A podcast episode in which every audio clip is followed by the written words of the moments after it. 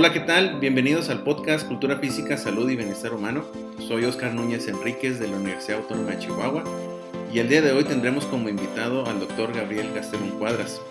El doctor Gastelum nos viene a platicar acerca de su experiencia de la publicación titulada Heredabilidad de las potencialidades físico-deportivas de padres a hijos, dermatoglifia computarizada. Este artículo está pendiente de publicar en la Revista Internacional de Medicina y Ciencias de la Actividad Física y el Deporte. Pues en esta ocasión platicaremos acerca de los retos, implicaciones y beneficios que trae esta investigación al mundo de la cultura física y salud y bienestar. Bienvenido, doctor Gastelum. ¿Nos podría dar una breve introducción de su formación académica y cómo es que llegó a este camino? Muchas gracias, estimado doctor Núñez. Eh, un placer para mí estar esta, eh, hoy eh, contigo. Yo soy egresado de la Universidad Autónoma de Sinaloa. egresé en el en el 1994. Eh, llegué a Chihuahua en el año del 95, es decir, un año más de, de egresar para hacer mi primer posgrado. Acá cursé la maestría en Ciencias del Deporte en la Universidad Autónoma de Chihuahua.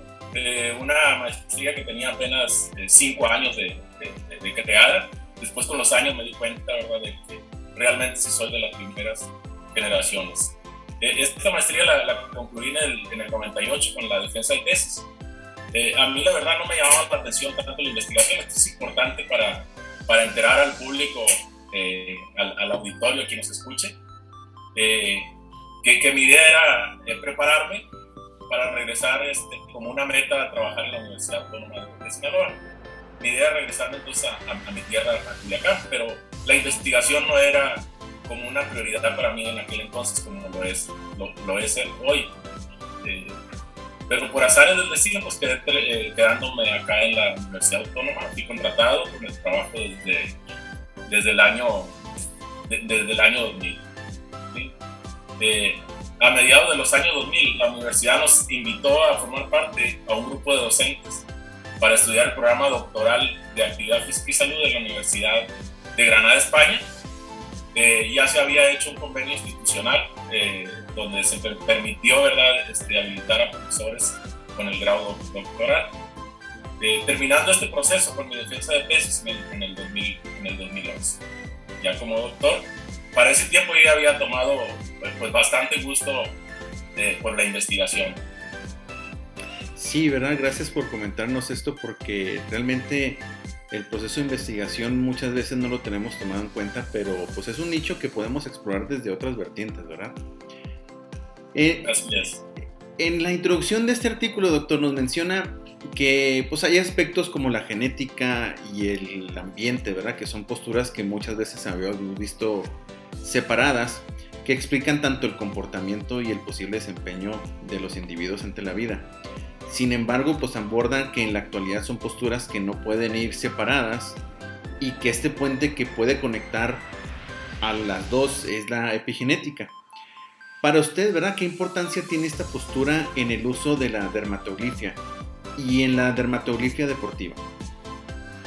Bueno, Oscar, yo en este, trabajo me pude ir eh, eh, por un solo camino, es decir, estudiar nada más la, la, dermatoglifia, pero al darme cuenta las características de las, de las familias, porque este fue un estudio de caso de múltiple, eh, en cuanto al diferente nivel de involucramiento que, que estas tenían en relación con la actividad física y el deporte. Entonces, con la experiencia que ya tiene uno como investigador, percibí como una oportunidad sacarle provecho a, ambas cosas. Es decir, eh, por un lado, eh, los padres con diversos grados de involucramiento en esta actividad físico-deportiva, impulsando a sus hijos, eh, aparentemente porque necesita ser más estudiado esto a, a, esos niveles, y en relación con la dermatoglifia, como un marcador epigenético, en buena medida eh, puede ser una prueba de paternidad de hecho, es decir, aunque no se estudia el ADN, sí se estudia un marcador epigenético que da cuenta sí, de, esa, eh, de, esa heredabilidad de los padres a hijos y que se puede llevar a cabo con las huellas. ¿sí? Es decir, los individuos deben parecerse a la mamá, a papá o mínimo a un abuelo porque también podemos recordar que hay, eh, hay, hay, genes recesivos que pueden no aparecer en una generación pero no, no en todas no, no, no deben de aparecer, sino pues ahí hay que, habría que, que checar. En relación con la dermatografía deportiva que me preguntabas, los diseños de esas huellas eh, dan cuenta eh, de forma cualitativa y cuantitativa del tipo de potencialidades físicas innatas de estos individuos. Eh, por lo que se puede usar para la detección, selección y orientación de talentos, a partir de lo que el doctor Nodari, brasileño, llama individualidad biológica. ¿Y qué importancia tiene el, reconocer estas potencialidades que podamos tener, sobre todo para poder identificar realmente caminos que pudiéramos tomar si está dentro de nuestros planes de alguna forma, ¿no? Pero en ese sentido, cómo poder este, darle un, una formación diferente a ahora sí a la carga genética que, que papá, mamá nos hereda desde un punto de vista, en este caso, de la, de la dermatoglifia, ¿verdad? Eh, eh, dentro de la metodología, doctor, nos menciona que eh, usó la dermatoglifia informatizada. ¿Nos podría explicar sobre la importancia y el uso de este, de este instrumento? Sí, bueno, esta, como ya lo comenté, esta herramienta puede usarse para la detección, selección y orientación de talentos, también para ya el alto rendimiento, ¿sí? a partir de, de lo que ya mencioné, la individualidad, individualidad perdón, biológica de acuerdo con los diseños dactilares. En este caso puede ser utilizada para encaminar el tipo de entrenamiento, el deporte, posición en el terreno de juego, entre otras. Sirve también este, para establecer metas, metas realistas, pues eh, al, eh, al, conocer a, eh, las personas su potencialidad, ¿sí? ellos podrían querer continuar en algún deporte de disciplina deportiva. Es decir, tienen también un componente puede tener un componente motivacional, sí, pero se deben entender que, no necesariamente se van a obtener grandes logros ¿no? en, todas las personas, pero sí puede ayudar a sacar el máximo potencial de cada una de ellas. Por ejemplo, eh, un, caso clásico en los deportes, el, el deporte infantil. El papá es beisbolista o futbolista y quiere que su hijo también sea un beisbolista o un futbolista o un tenista, de acuerdo a lo que él intentó ser o fue, pero lo que pasa es que, podría ser que la mamá fue la que dotó genéticamente al niño. Y entonces aquí empieza eh, esa problemática donde no coinciden las potencialidades físicas del niño y del papá y entonces este, como trae eh, más parecido, una cara genética más parecida a la mamá, pues ahí empieza, este, a lo mejor el niño trae cualidades, pero para otro deporte eh, y diferente, ya sea individual o del mismo tipo. Entonces, eh, lo más seguro es que sea mejor para alguna otra actividad o que sí coincida y entonces sí encaminarlo eh, en ese sentido, orientar al papá, o sea, sirve para orientar también a los padres de familia, estableciendo metas realistas, como ya lo comenté, perdón. Sí, sobre todo el, identificar ¿verdad? esas posibilidades que muchas veces eh, dejamos de lado, sobre todo porque le ponemos más peso al contexto social que realmente a la formación genética que pudiéramos traer heredada de papá o de mamá, ¿verdad? sí, las dos, de hecho las dos son sumamente importantes y son eh, eh, necesarias que se tomen en cuenta. De hecho, el, el alto rendimiento pues, es una lista grande de factores que lo afectan y que no cualquier persona está preparada para llegar, para llegar a él. Sí, exactamente, ¿verdad? En el, también dentro de la metodología nos menciona que fue un estudio de caso, ¿verdad? ¿Por qué decidió hacer este acercamiento metodológico? Porque iban a, estudiarse familias, eh, pero como iban a ser varias, eh, e, es una, e, y además esta metodología funciona para acercarnos a fenómenos como este. Es decir, este, con pocos te, te profundizas más y, este, y, y, y esa es una, fue realmente por la forma, porque empezamos a estudiar, empecé a analizar familias, pero sobre todo porque se ajusta a, la necesidad, a, las necesidades de este tipo de investigación, eh, aunque en futuros trabajos eh, trataremos de usar eh, muestras mayores con otros diseños de investigación que permitan generalizar más eh, los resultados obtenidos. Estamos acostumbrados también en el, en el ambiente este, científico a que se trabaje con medias, con relaciones estándar, a que si fue significativo o no el resultado, en este caso, este, esta metodología eh, se usa simplemente con estadística descriptiva, pero como los resultados son muy contundentes, este, pues, eh, eh, este artículo fue aceptado en una buena revista por, por ese motivo.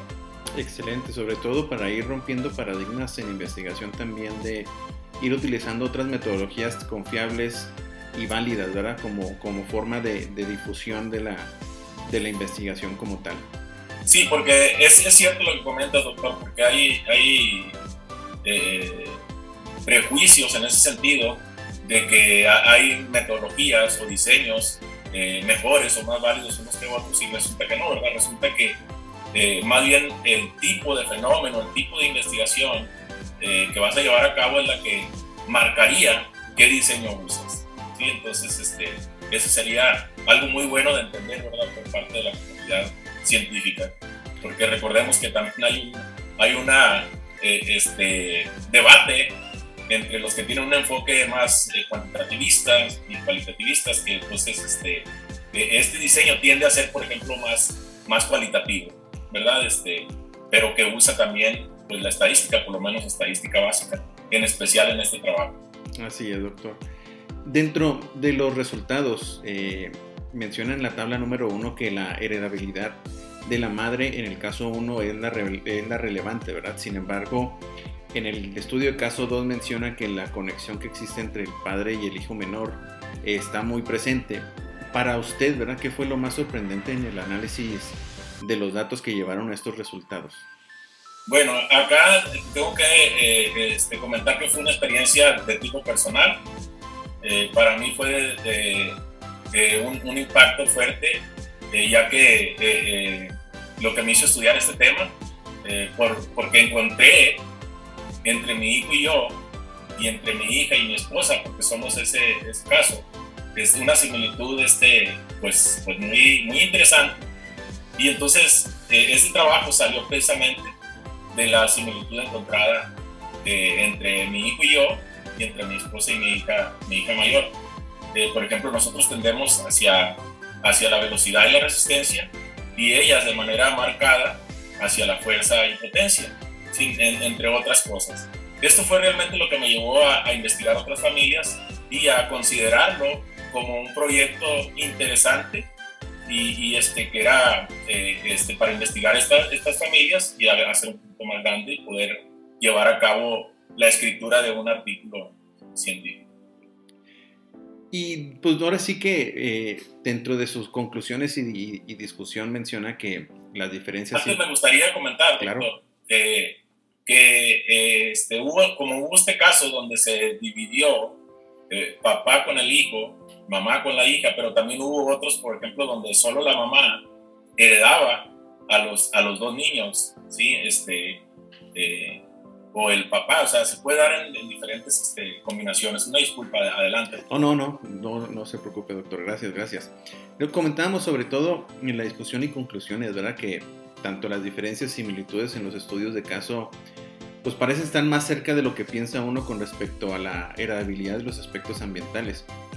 Eh, sin embargo, pues la heredabilidad pues es el factor determinante que cada uno de los casos en este sentido, ¿verdad? Situaciones familiares eh, aportan al apoyo, en este caso, al deporte, ¿verdad? ¿Cree usted que fue eh, conexión entre ambas, pero sobre todo para dar relevancia al estudio? Sí, mira, ese es un es otro debate, ¿verdad? Eh, que lo comento yo ahí en uno de los párrafos del, artículo. Esa pelea que, que había, este, sobre todo hace 20, 30 años, los genetistas, por ejemplo, los investigadores del, área genética, le daban un peso eh, muy, muy grande a la genética. Es decir, que no había nomás que ya venías preparado con eh, cierto andamiaje genético y que por eso ibas a desenvolverte de esa manera en el transcurso de la vida. Pero entonces llegaron los ambientalistas, o ya estaban ahí, pero con menos fuerza, que está tomando muchísima fuerza de eh, las eh, investigaciones e investigadores que estudian el, ambiente, entonces como un elemento muy, muy importante. Entonces de ahí surge la epigenia o la epigenética, porque entonces el propio ambiente o, la, situación que vive un individuo en el transcurso de, su vida puede tener efectos para las generaciones futuras. Es decir, eh, se, se, pueden este, influenciar mutuamente el ambiente y la genética. Claro, a, a, este, de una generación a otra, no es tan rápido tampoco, tampoco esto. Sí, entonces retomando, eh, retomando la, la, pregunta que me hacía, voy a tratar también de contestar ambas, un poquito afirmando lo que ya dije, ambas son muy importantes y se deben de conjugar en las situaciones de la vida del niño o del joven deportista para que haya, para que haya éxito. Sí, si ese fuera eh, el objetivo, el, lograr este, eh, metas deportivas, sí, ya que este debe contar con ciertas características innatas que funcionan para determinada actividad física competitiva, pero también debe haber un ambiente propicio, ¿sí? en gran medida eh, o mediado por los padres, ¿sí? es decir, el tipo de alimentación, aspectos de formación, de carácter, de educación. Imagínate tener un niño que venga superdotado genéticamente, pero que esté, por ejemplo, en, en, un orfanato, que no tenga papás, entonces ese niño eh, eh, no se le van a desarrollar necesariamente todas las características que trae el genéticas por el ambiente tan pobre en el que ha vivido. ¿Sí? Entonces, o también en relación con las eh, instituciones educativas y deportivas, pues también juegan un papel muy importante. Es decir, ves cómo no nada más es la parte genética, sino muchas cuestiones que están alrededor del atleta que lo hacen eh, ser más o menos este, eh, exitoso. Así es como la unión y el entendimiento de las dos, ¿verdad? Puede marcar de cierta forma el camino que, que, podamos seguir o que una de nuestras personas cercanas o estudiantes o cualquiera que queramos ponerle el enfoque eh, queramos este, propiciar, ¿verdad? Doctor, pues ahora sí que para terminar, ¿hacia dónde se dirige ahora? ¿Cuáles serían los próximos proyectos? Bueno, pues tengo el interés de continuar estudiando este, este tema, esta temática, pero enfocado más en niños y jóvenes deportistas elite, es decir, ya con familias eh, porque aquí los casos eran, eh, eh, fue rica la investigación porque eran familias con diferente nivel de involucramiento en, el deporte y, nos dimos cuenta que, la, por ejemplo, la, familia que hacía actividad física solamente para recreación o para mantener la salud, pues sus hijos también iban en ese sentido.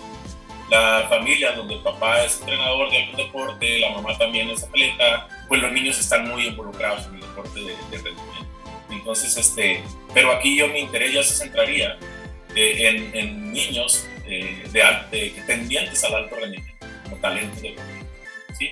analizándolos a ellos y sus familias, eh, pero como ya lo comenté con muestras más grandes, actualmente es de mi interés trabajar con taromaras y ultramaratonistas, ya tenemos algunos datos este, que tenemos que seguir recabando, con corredores de fondo y medio fondo también eh, eh, trabajo con niños beisbolistas, vamos a, estamos escribiendo un artículo, estamos escribiendo un artículo también con nadadores elite mexicanos. Entonces, eh, mi, mi, línea de investigación o su línea de investigación en ese sentido, pues es la dermatología deportiva.